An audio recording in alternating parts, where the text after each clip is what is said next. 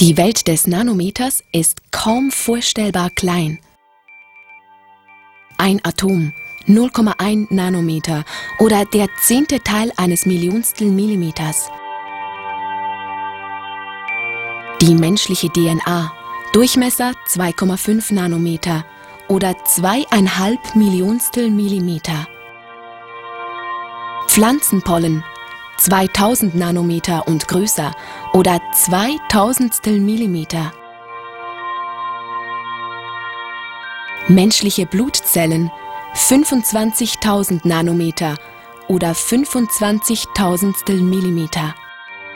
Eine Staubmilbe 3 Zehntel Millimeter oder 300.000 Nanometer. Natur schafft überall auf Nanoskala. Jeder Prozess sei es ein chemischer Prozess, sei es ein anderer Prozess, start, äh, fährt immer auf der Nanoskala an. Also man tut Atom verschieben, um ein anderes Molekül machen. Oder man tut da Molekül verschieben, um ein größeres Molekül machen und so weiter.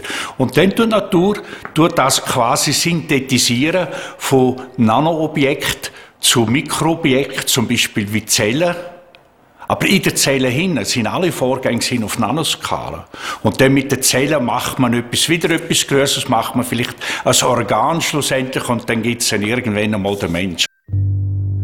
Menschen in aller Welt orientieren sich an Symbolen. So ist die Lotuspflanze in Asien stellvertretend für Reinheit. Diese Reinheit hat durchaus ihren realen Grund. Auf den Blättern der Lotuspflanze bilden sich Tropfen aus Regenwasser. Im Elektronenmikroskop wird sichtbar, die Wassertropfen laden Schmutzteilchen auf und tragen sie weg. Die Lotuspflanze ist selbstreinigend. Die Wassertropfen sitzen auf ultrakleinen Noppen. Das Blatt selbst wird nicht nass. Kleinste Wachshärchen machen das Blatt noch wasserabstoßender. Es geht um die Oberfläche man will ja Oberfläche, wo drauf überhaupt nichts klebt. Das heisst, man könnte auch Nutella drauf schmieren und dann rutscht es runter. Und die Leute haben meistens, also habe ich vorher auch die Vorstellung, dass die Oberfläche extrem glatt muss sein. Und dann durch Bilder, ähm, REM-Bilder, habe ich gesehen, dass die eigentlich überhaupt nicht glatt ist. Zum Gegenteil, extrem rau. Bereits sind wir daran, die Natur in der Nanotechnologie nachzuahmen. Extrem schmutzabweisende Textilien, Schutzschichten für Mauern und Steine.